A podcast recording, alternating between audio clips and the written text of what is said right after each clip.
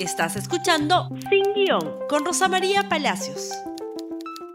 Muy buenos días y bienvenidos nuevamente a Sin Guión. Y vamos a hablar de las otras noticias, no solamente de coronavirus, porque acá estamos eh, discutiendo cuál es la relación entre el coronavirus y el papel higiénico, o acá los chicos acaban de descubrir dos cosas notables, que la gente se muere de gripe y que los viejos se mueren.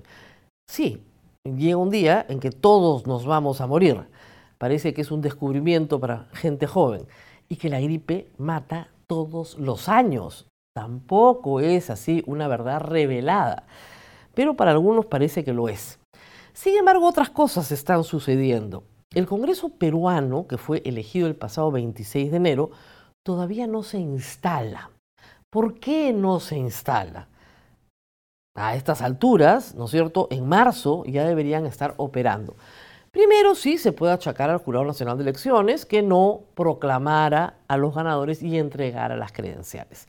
Pero una vez realizado este acto, realizado este acto, lo que se tiene que hacer de inmediato es que los congresistas elegidos presenten una declaración jurada de bienes y rentas. ¿Cuánto puede demorar esto? Poco tiempo, la verdad. Porque si ya sabes que has sido elegido y ya sabes que te van a pedir tu declaración jurada de bienes y rentas, ¿por qué no la preparas? Faltan 50, reporta de la República en primera plana, 50 congresistas que no entregan declaraciones de bienes, rentas y intereses, pero sobre todo de bienes y rentas, que es la primera. Es la primera que tienen que presentar, y son 130, y 50 no han presentado. Y si no presentan, no pueden juramentar. Y si no juramentan, todavía no habría quórum para algunas decisiones en el Congreso. Tienen que presentar y no presentan. Y esto, ¿no es cierto?, retrasa la juramentación, podría hacerse de manera parcial, es verdad, y retrasa la instalación porque no están presentes los que tienen que elegir a los miembros de la mesa directiva. Ahora, con coronavirus, en algunos países del mundo las asambleas, legislativas han cerrado, por lo menos en España lo han hecho así. ¿Por qué? Porque no puede haber, ¿no es cierto?, cercanía física entre las personas porque se contagia el coronavirus. Así que, a cómo van las cosas, han dicho que la próxima semana juramentan de todas maneras, pero reitero, a cómo van las cosas, se pueden pasar probablemente hasta abril sin siquiera instalarse. De otro lado, tenemos noticias de Curitiba. Los fiscales eh, Bela Barba y José Domingo Pérez han estado allá. Normalmente cubrimos con mucho detalle sus eh, presentaciones públicas luego de cada interrogatorio. Sin embargo, en esta oportunidad hemos estado atendiendo el tema del coronavirus. Sin embargo, lo que han dicho se puede resumir de la siguiente eh, manera. Lo primero es que respecto del caso gasoducto se ha corroborado todo lo que ya se sabe, con mayor detalle, con documentos, con ruta del dinero, etc. Segundo, que se ha pagado plata en campaña política los mismos eh, protagonistas, Yehude Simon, Lourdes Flores, vuelven a aparecer. También que se sobornó a personas privadas, las mismas personas privadas, los mismos pagos ilícitos a los que hace referencia el señor Vela. Tal vez lo único nuevo es que, según el fiscal Vela, sí se han detectado sobornos a miembros del comité que otorga la buena pro del gasoducto. Eso es lo único nuevo, porque no había sobornos en este caso, ninguno. Pero no tenemos mayor detalle. De lo que sí ha habido detalle ayer es que a raíz de la información en Curitiba y de la resolución que expide la fiscal eh, Janet Mori para pasar de la etapa preliminar a la preparatoria en gasoducto, se ha pedido la prisión preventiva de tres personas. Nadine Heredia, que nunca fue funcionaria pública, el exministro Luis Miguel Castillo, ministro de Economía, y el ministro Eleodoro Mayorga, ministro de Energía y Minas. Yo recomiendo a los interesados que lean la resolución. Hay una serie de teorías planteadas por la fiscal en el caso del señor Castilla y en el caso de los demás ministros que no tienen ni pies ni cabeza. Pero de verdad, ni pies ni cabeza, porque promover un proyecto de inversión no puede ser delito. Pero ahí vamos, ahora quieren prisión preventiva. Y la información que hemos recibido varios periodistas ayer es que hay otro ex ministro, el señor Merino, ex ministro de Energía y Minas, que ahora es colaborador eficaz contra sus colegas ministros. ¿Qué cosa ha aportado? Lo sabremos en las audiencias de prisión preventiva. No creo que haya un caso, y esperemos que se le dé el mismo tratamiento a personas como a de Simón, a la cual, cual se le ha dejado ir a su casa. Pero así están las cosas. Parece que la fiscalía mm, tiene un problema más o menos psicológico con el caso Curitiba, con el caso, perdón, gasoducto, después de lo obtenido en Curitiba. Quiere meter preso a alguien. Y el problema es que la historia no permite hasta ahora acusar por cohecho a nadie, salvo que se revelen los nombres de estas personas, y para que se pueda establecer un pacto colusorio se necesita mucho más de lo que se tiene. Así que vamos a ver cómo va. Como ven, hay otras noticias. Pero también hay coronavirus. El día de ayer, las personas, no solamente en barrios acomodados, sino también en zonas populares como en Zárate, han comenzado a invadir los supermercados para arrasar básicamente con productos de limpieza, sobre todo papel higiénico.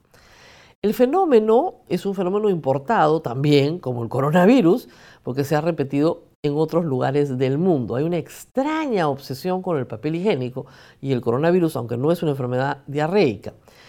El asunto es que felizmente hay stock de estos productos y la capacidad de reposición de los supermercados ha sido notable. Me acaban de informar esta mañana que supermercados que ayer recibieron una avalancha de gente Primero, están indicando que se pueden llevar los productos en una cantidad limitada y segundo, han repuesto todos sus estantes.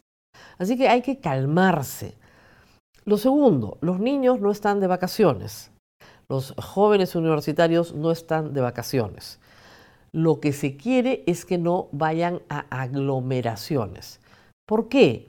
Porque, como explicábamos ayer, lo que hay que bajar es la curva de la enfermedad. Nada más. ¿Es una gripe que se dispara? Sí, señores, se comporta igual que una gripe. No sé por qué hay gente que le molesta que le digan que no hay medicinas para esto y que tienen que lavarse las manos con agua y jabón y que les molesta que les digan que es gripe, ¿no es cierto?, cuando la gripe mata. Pero en fin, lo que no se puede es permitir que el salto sea tan grande que las unidades de emergencia de cuidados intensivos no tengan cómo atender a los pacientes que sí están graves, los que verdaderamente necesitan atención. Punto crítico, el número de respiradores manuales que se tiene a nivel nacional. Se nos ha informado hoy a través de la ministra de la Mujer que ya se están comprando 100 respiradores más. Hay regiones que tienen 4 o 5 respiradores, otros que están saturados con el uso que ya tienen actualmente. Se está comprando el Estado peruano de emergencia 100 respiradores manuales más para distribuir a nivel nacional y poder, ¿no es cierto?, atacar el problema cuando lleguen los pacientes graves, que todavía no han llegado, salvo en un caso en el Revaliati que se puede atender perfectamente. ¿Se pueden atender a muchísimos pacientes graves? Sí, sí, ¿no es cierto? Van en días diferentes. Pero si todos llegan juntos, no se les puede atender. Y eso es lo que estas medidas están tratando de hacer que el contagio se propague lentamente. ¿Se va a propagar? Se va a propagar, pero lentamente. Estamos en esa etapa. Esta epidemia tiene etapas. Hay que saber exactamente en qué etapa estamos y hacia dónde vamos. Cuando vayamos a la cuarentena absoluta, que no ha sido decretada en el Perú, se tomarán otras medidas. Pero hay que sobre todo obedecer a las autoridades sanitarias. Y por último, aquellos colegios particulares que han dicho que no van a cerrar sus puertas, pues eh, no solamente deberían recibir una multa del Ministerio de Educación, sino también eh, el rechazo de los propios padres de familia. ¿Qué educación puedes impartir a un niño si no le enseñas a respetar la autoridad?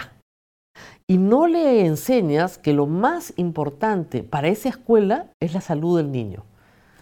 ¿Qué clase de escuela es esa?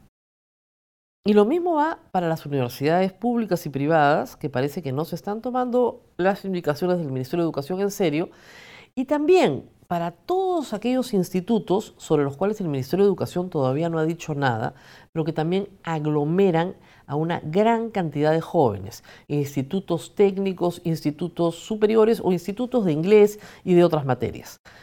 una respuesta clara del Ministerio de Educación ayudaría bastante en este momento. Reitero, ni los niños ni los jóvenes son grupos de riesgo.